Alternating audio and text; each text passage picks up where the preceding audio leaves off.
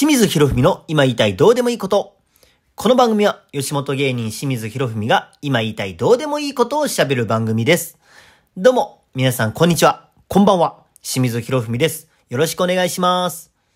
さあ、本日は2月23日、え天皇誕生日祝日でございます。えー、そんな今日はですね、あの、京都の下鴨神社に行ってまいりました。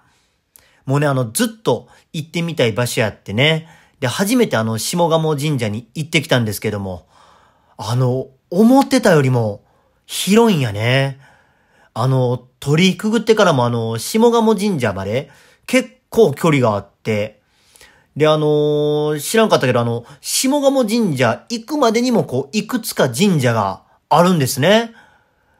で、まあ、その下鴨神社にこう、つながるこう、長い表参道、まあ、歩いてて、で、その横に、また違う道があるんですけど、これどこかで見たことあるなーって思ってたら、これ皆様あのニュースとかで見たことあるんちゃいますかね。あの、走ってる馬に乗りながらね、こう、弓をいってこう、的を当てる、あの、やぶさめの神事が行われてる場所やって、え、ここでやってたんや、思って、知らんかったから、もうなんか感動して思わず僕も走ってしまいましたね。うん。まさか馬側の気持ちを味わうというね。弓をいる側でなく、僕が馬みたいに走りましたけども。まあそんな、えー気持ちになりながら、まあ下鴨神社のね、メインのところに、まあ着いたんですけども。まあそこもね、見どころがたくさんあって、で、中でも僕、あの、一番行ってみたかったところが、みたらし社っていう、井戸の上に立つお社があるんですけども、まあ、そちらでこう、できるね、水みくじっていうのがあって、これもね、テレビとかで前々から見てて、気になっててずっとやってみたかったんですよ。で、こう、何？こう何も書かれてない、こう、おみくじの、まあ、用紙を買うんですけども、これがね、また和紙でできててね。で、こう、みたらし社のこう前にこう、みたらし川っていうのが流れてるんですけども、まあ、そこにこう、おみくじのこう、用紙を浮かべると、こう、和紙が濡れて、こう、文字が浮かび上がってくるという、まあ、システムなんですけど、もうドキドキしながら、こう、水面に浮かべてね、結果見てみると、大吉でございました。やりました。ありがとうございます。いや、僕こういう時って大体はね、小吉とか中吉とかなんか中途半端な結果で終わること多いんですけども、まさかの大吉よ。で、念のためにあの僕動画も撮ってたんで、ただあの、大吉見えた瞬間に、おおしか言えなかった。もうリアクションは今日よ。